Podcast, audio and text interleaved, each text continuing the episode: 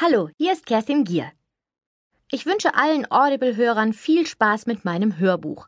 Auf der anderen Seite ist das Gras viel grüner. Ich stelle mir gern vor, dass es das Schicksal war, das Kathi und mich zusammengebracht hat. Im ersten Augenblick war ich über unsere Begegnung allerdings nicht wirklich dankbar. Im Gegenteil. Es hätte nicht viel gefehlt und meine ersten Worte wären blöde Kuh gewesen. Anstatt rückwärts aus der Parklücke zu rollen, war ihr Auto vorwärts geschossen und hatte mein heißgeliebtes Rennrad an den Fahrradständer gequetscht. Mein Bein hatte ich gerade noch wegziehen können. Aber ein zerknirschter Blick aus ihren schiefergrauen Augen genügte, um mich das Fahrrad vollkommen vergessen zu lassen. Sie übergoss mich mit einem wirren Wortschwall, wobei sie ihre Nase kraus zog und völlig vergaß, Luft zu holen. Das macht sie heute auch noch so. Wenn sie aufgeregt ist, redet sie ohne Punkt und Komma, so lange bis sie beinahe blau anläuft. Tut mir so leid, ich dachte, ich hätte den Rückwärtsgang eingelegt. Ach du Scheiße, war das mal ein Fahrrad? Ich kaufe Ihnen selbstverständlich ein neues, dagegen bin ich doch versichert. Ich bin frisch operiert, wissen Sie? Naja, am Donnerstag und nicht am Gehirn, wie Sie jetzt sicher denken, nur am Blinddarm. Ich hätte vielleicht nicht fahren sollen, aber ich bin schließlich auch mit dem Auto hergekommen.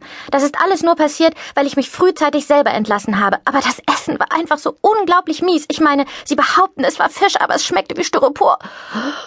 Röchelnd rang sie nach Luft. Ich glaube, da hatte ich mich schon hoffnungslos in sie verliebt. Ich bin ja so ein Esel, sagte sie seufzend. Höchstens ein Eselchen, sagte ich. Und dann bot ich an, sie in ihrem Auto nach Hause zu fahren. Mein Fahrrad war ohnehin nicht mehr zu gebrauchen. Matthias. Ich glaube nicht an Schicksal. Ich glaube daran, dass man selber für sein Glück verantwortlich ist. Und manchmal muss man verdammt hartnäckig bleiben, um das zu bekommen, was man will. Oder wen. Auf den ersten Blick war Kathi eigentlich gar nicht mein Typ. Ich meine, sie war nicht hässlich, mit dieser kleinen geraden Nase und der niedlich geschwungenen Unterlippe, auf der sie herumkaute, wenn sie dachte, dass niemand hinschaute. Aber eben nichts Besonderes. Mittelhübsch, mittelgroß, mittelblond. Das trifft es wohl am ehesten. Ich begann sie erst interessant zu finden, als ich merkte, dass sie mich gar nicht registriert hatte also so als Mann meine ich.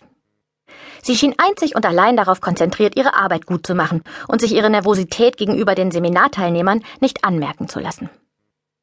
Ich musste mich ziemlich ins Zeug legen und mich von meiner allerbesten Seite zeigen, bis ich das Gefühl hatte, dass sie mich endlich mal richtig ansah und vielleicht sogar ein klitzekleines bisschen zurückflirtete.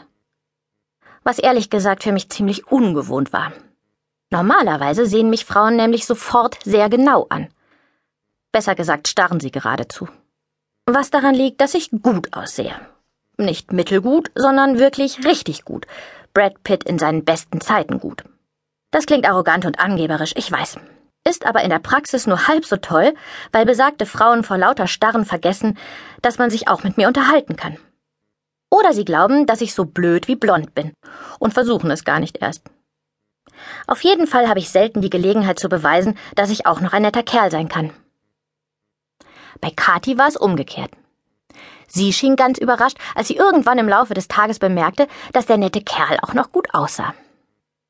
Ich gebe zu, nachdem ich mich so sehr ins Zeug gelegt hatte, blieb ich ein wenig unzufrieden zurück, als sie sich nach dem Seminar sofort verabschiedete, um ihren Zug zu erwischen. Aber vermutlich hätte ich die Sache abgehakt und vergessen, wenn diese SMS nicht gewesen wäre.